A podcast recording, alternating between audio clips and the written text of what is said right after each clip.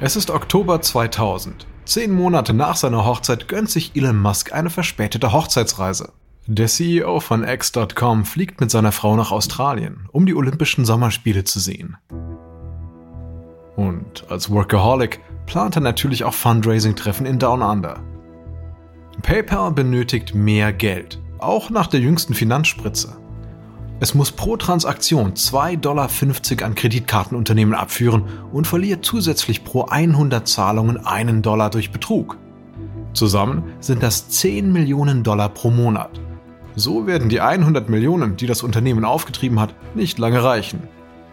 Und in der PayPal-Zentrale bahnt sich noch mehr Ärger an. Nachdem er eine E-Mail von Musk gelesen hat, fegt Levchin wütend seine Papiere vom Tisch. Verdammt, nein, auf keinen Fall. Er rennt ins Büro von Reed Hoffman und schlägt die Tür hinter sich zu. Weißt du, was unser König da angeordnet hat? Hoffman lehnt sich zurück. Nein, was denn? Ich soll unsere gesamte Unix-Netzwerkarchitektur auf Microsoft umstellen. Autsch. Für einen Unix-Anhänger wie Levchin ist das ein Sakrileg. Unix ist ein freies, vielfältiges Mehrbenutzer-Betriebssystem. Levchin hält Microsoft Windows für das Produkt eines gierigen Unternehmens, das die Menschen zwingt, die herstellereigene Plattform zu benutzen. Es ist zum Heulen. Er nimmt das Betrugsproblem kein bisschen ernst. Stattdessen teilt er mit, ich solle die Website umstellen. Als Peter Thiel hier das Sagen hatte, war es besser. Damals konnten PayPal-Mitarbeiter in Diskussionen mit ihren Chefs frank und frei ihre Meinung äußern. Am Ende gewann die beste Idee. Musks Managementstil dagegen ist hierarchisch und herrisch. Er ist der König und alle anderen sind seine Untertanen. Die Art, wie er X.com bevorzugt, ist auch nicht gerade förderlich für die Moral der PayPal-Leute. Die X-Dotler führen sich wie die Inhaber auf. Es ist, als wolle Musk unsere Identität auslöschen. Vor kurzem hat Musk die Marke PayPal zugunsten von X.com aufgegeben. Für den Domainnamen hat er eine Million Dollar hingelegt, aber der Name ist in der Öffentlichkeit nicht sehr beliebt. Klar, denn für viele klingt er wie eine Pornoseite. Musk ist das egal. Er ordnet an, den Namen von PayPal auf der Website zu löschen. Als Musk also jetzt im Flieger Richtung Australien sitzt, legt Levchin den Grundstein für eine Meuterei. Er beugt sich zu Hoffmann vor. Wir brauchen Thiel zurück. Das sehe ich ganz genauso. Sie ziehen David Sachs mit ins Vertrauen. Die drei beschlagnahmen einen Konferenzraum, zeichnen ein Organigramm auf und versuchen herauszufinden, wer sich ihrem Aufstand anschließen könnte. Dann schreiben sie eine Petition an den Vorstand. Hoffmann liest das Dokument nochmals durch, hin und her gerissen zwischen Stolz und Sorge. Das klingt eher nach einem Ultimatum hier. Für Levchin liest es sich gut. Wir sind uns also einig, ja? Entweder kehrt Peter als CEO zurück oder wir kündigen alle. Hoffmann nickt. Wenn der Vorstand nicht zustimmt, lösen sich 100 Millionen US-Dollar Risikokapital in Rauch auf. Levchin ruft Ja! Das ist bei weitem nicht alles, was Levchin in diesem Moment klar wird. Denn er und die anderen werden bereit sein müssen, das Unternehmen zu zerstören um es zu retten.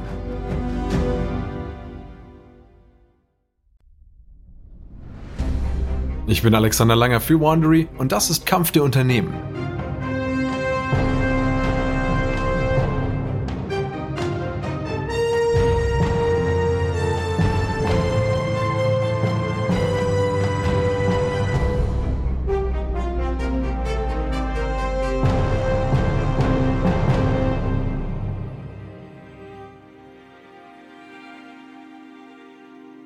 Zu Beginn dieser Serie konkurrierten eBay und PayPal miteinander und arbeiteten parallel am Aufbau ihrer Unternehmen.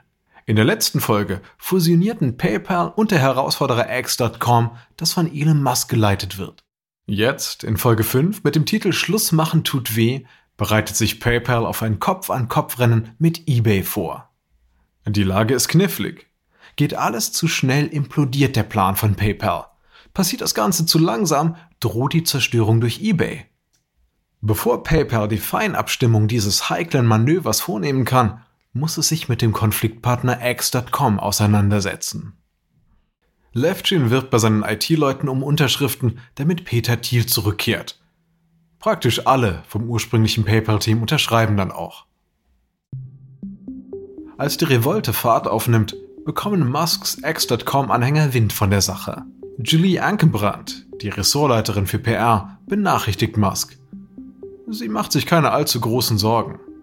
Die Feindseligkeiten zwischen den beiden Lagern erscheinen ihr wie ein normaler Wettbewerb innerhalb eines fusionierten Startups.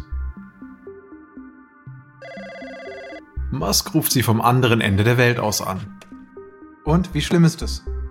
Nicht so schlimm. Die Lage wird sich beruhigen. Trotzdem ist das Ganze beunruhigend.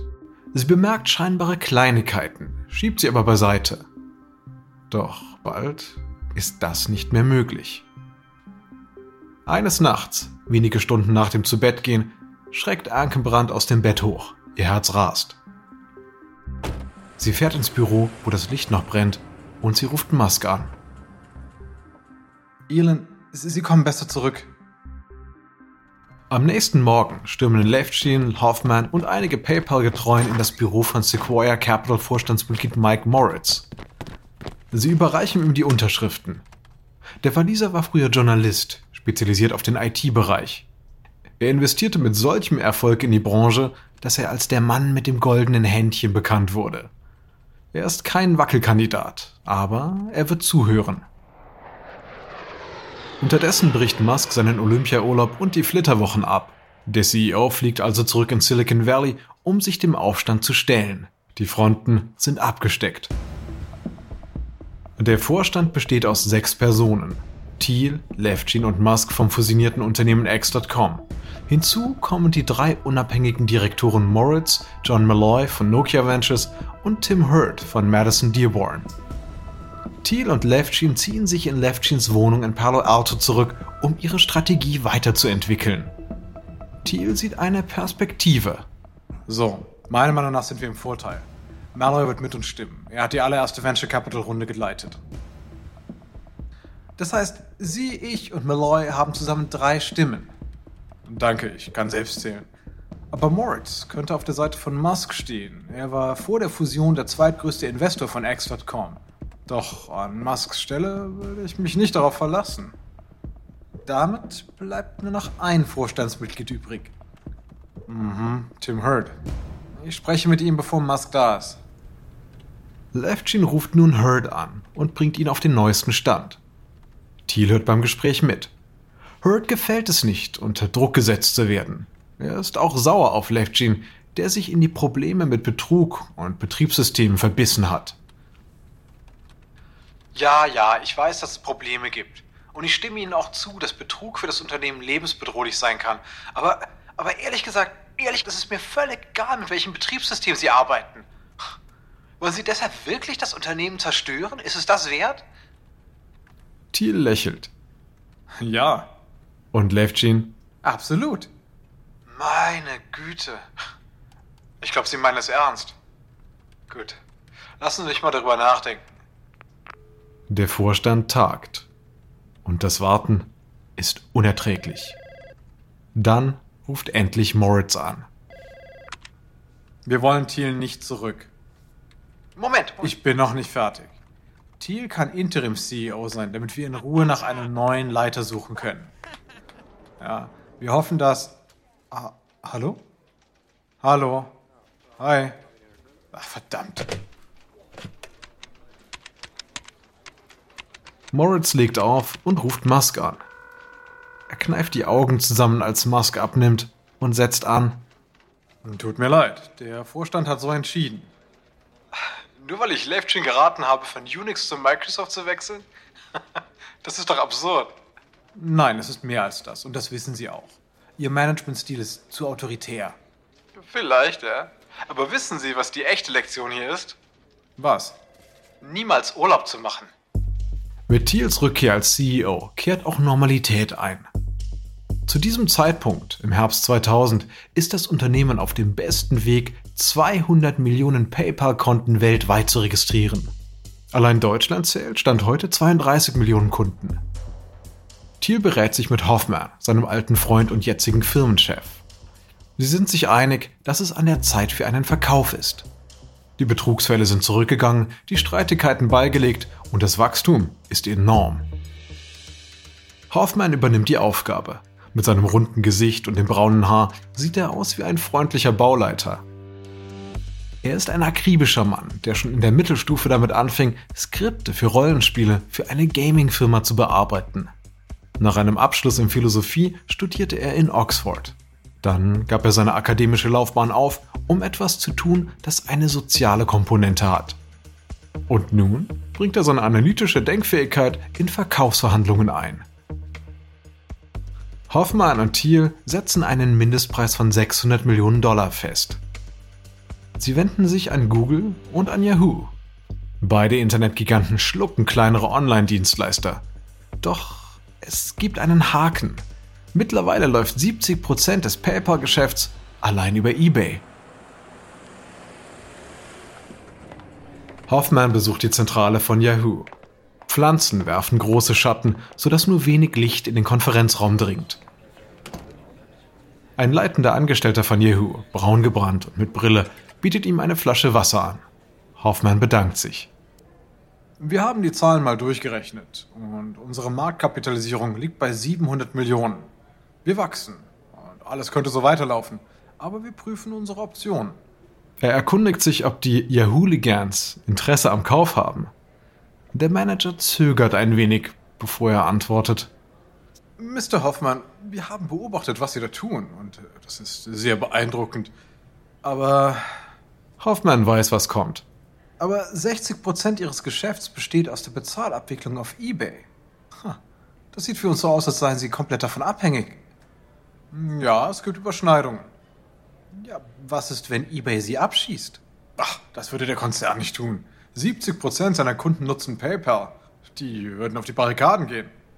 Aber jetzt steht Billpoint in den Startlöchern. Und eBay will es zu seinem eigenen Bezahlsystem machen. Hoffmann schnaubt, doch der Manager fährt fort. Wenn Billpoint populärer wird, könnte es PayPal ausboten. Dann hätten wir 700 Millionen für ein eigentlich komplett wertloses Unternehmen bezahlt. Okay, gut. Verstehe, was Sie meinen. Gut, wir bleiben in Kontakt. Ja, viel Glück. Hoffmann ist verunsichert. Der Yahoo-Mann hat recht, was das Risiko angeht. Er trifft sich mit Führungskräften von Google, die sich ähnlich äußern. PayPal ist einfach zu abhängig von eBay, um eine sichere Investition zu sein. Und tatsächlich erwägt eBay gerade, PayPal aus seinem Netzwerk zu werfen. Hoffmann, gewiefter Geschäftsmann durch und durch, bekommt Wind von dieser Entwicklung und ruft einen Mitarbeiter von eBay an. Ich frage Sie nicht, ob das Gerücht wahr ist oder nicht, sondern ob Sie beobachten, was die Bundesbehörden mit Microsoft gerade machen. Hoffman spielt auf die Vorwürfe an, dass Microsoft ein Monopol errichtet. Denn das US-Justizministerium bezichtigt Microsoft, PC-Hersteller praktisch zu zwingen, zusätzlich zum Windows-Betriebssystem auch den Internet Explorer in neue Rechner einzubauen und damit zum Standard zu machen. So hat der Konkurrent Netscape das Nachsehen und der Rechtsstreit war heftig. Hoffmann will überzeugen. Es ist jetzt nicht der richtige Zeitpunkt für eBay, sich wie ein Monopolist zu verhalten. Denken Sie doch mal an Ihre Kunden. Das Manöver ist riskant. Kartellrechtliche Maßnahmen werden für Thiel und Hoffmann ein schwacher Trost sein, denn wenn sie gegen eBay prozessieren, wäre PayPal genauso tot wie Netscape. Sie wissen um ihre schwache Position und dass sie eBay die Hand reichen müssen. Thiel und Hoffmann sind sich einig, dass es nun an der Zeit ist, auf den Aktienmarkt zu gehen. Aber sie hätten sich keinen schlechteren Zeitpunkt aussuchen können. Wegen der Dotcom-Pleite befindet sich das ganze Land in einer Rezession. Doch Tatsache ist, dass sie praktisch keine andere Wahl haben. Wenn sie überleben wollen, brauchen sie Geld.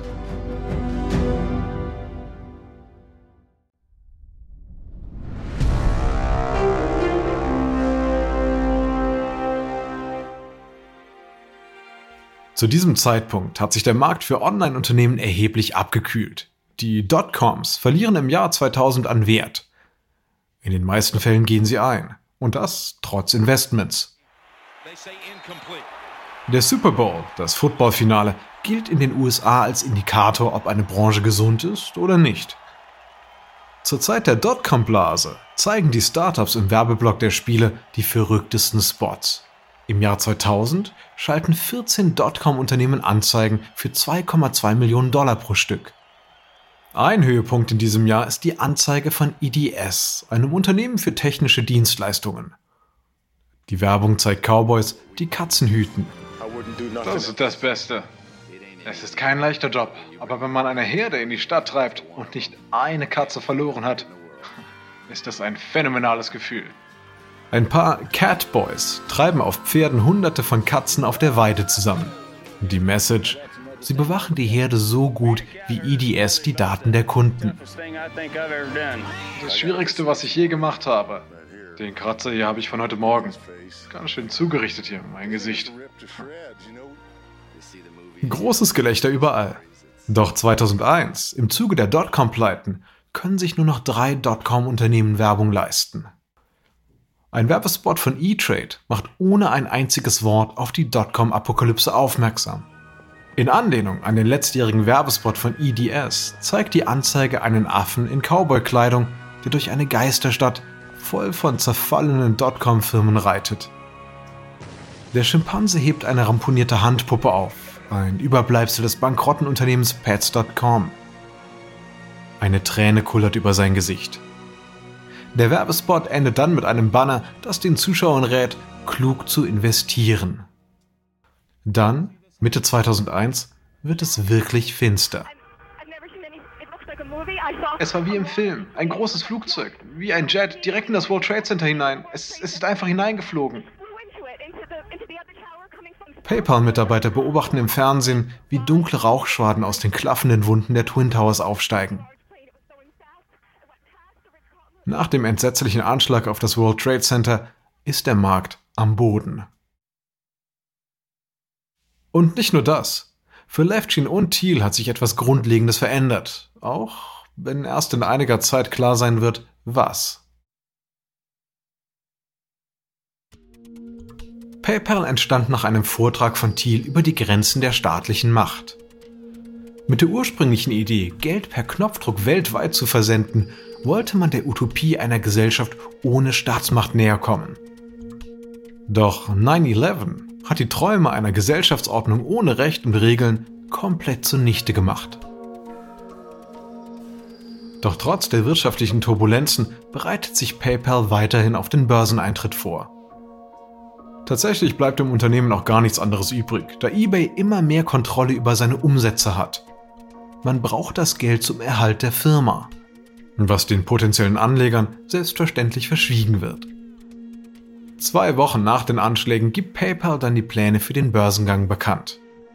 Die Wall Street, die Frankfurter Börse und Märkte weltweit sind immer noch in großen Turbulenzen. Die Aktien spielen verrückt, die Dotcoms explodieren da erscheint das Vorhaben, gelinde gesagt, bizarr.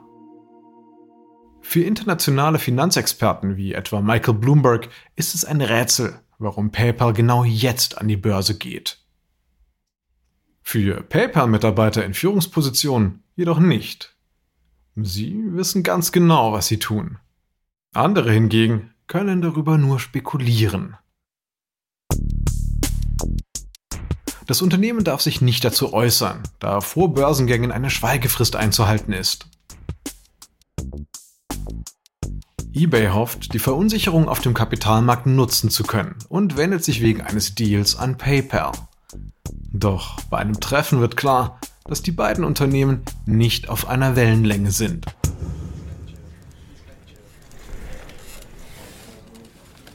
Die Vertreter, unter anderem Meg Whitman für eBay, wollen bei Goldman Sachs einen möglichen Deal besprechen. Hoffman bemerkt Ungereimtheiten. Wenn eBay eine Übernahme will, möchte ich einheitliche Rahmenbedingungen für die Bewertung. Ein Goldman Sachs Manager versichert ihm, Natürlich. Nun, die Bewertung von eBay liegt weit entfernt von unseren Zahlen, muss ich hier feststellen. Meg Whitman lächelt. Wissen Sie, wir haben hier einfach eine andere Auffassung. Wir sind mit unseren geschäftlichen Gegebenheiten bestens vertraut, vielen Dank. Sie können gern 650 zur Bank bringen, was aber angesichts der Möglichkeiten unseres Börsengangs viel zu niedrig gegriffen sein dürfte. Sie schätzen unseren Wert um mehr als die Hälfte zu gering ein. Wir haben ja alles bedacht. Glauben Sie etwa, wir hätten unsere Hausaufgaben nicht gemacht? Also bitte. Hoffmann schweigt, während er sich die Tabelle ansieht. Die Zahlen hier stimmen nicht.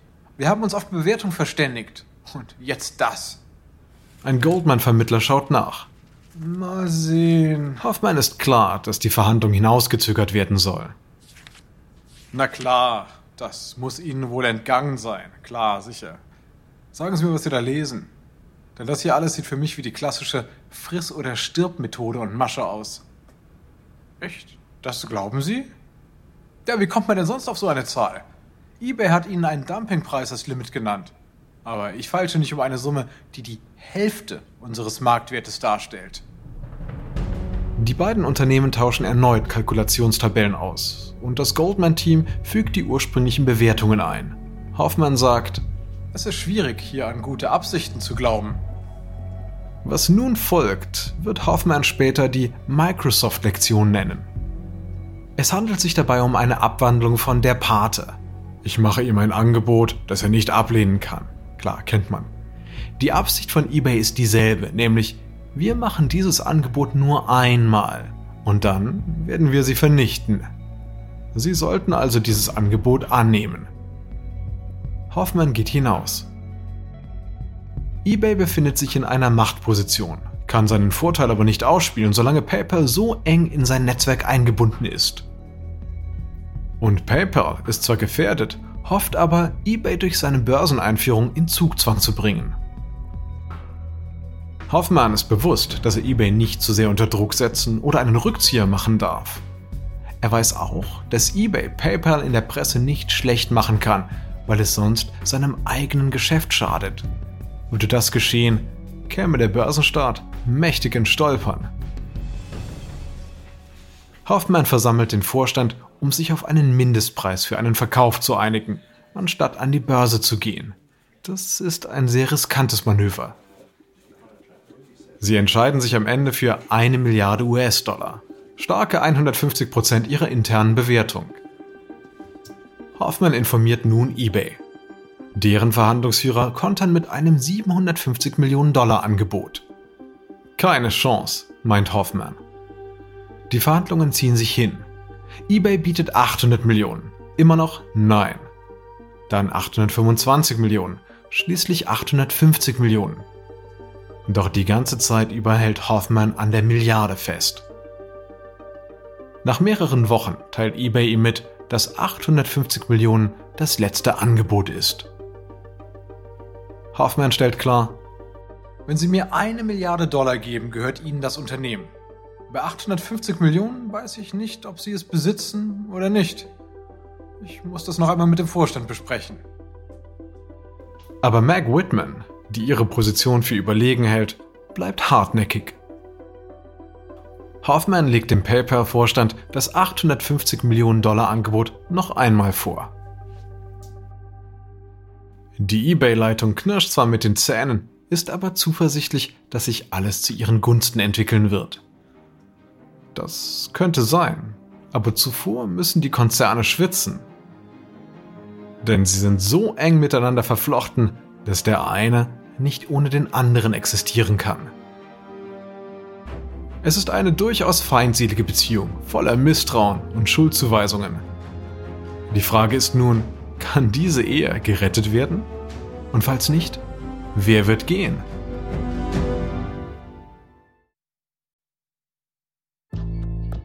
Ich hoffe, Ihnen hat diese Folge von Kampf der Unternehmen gefallen.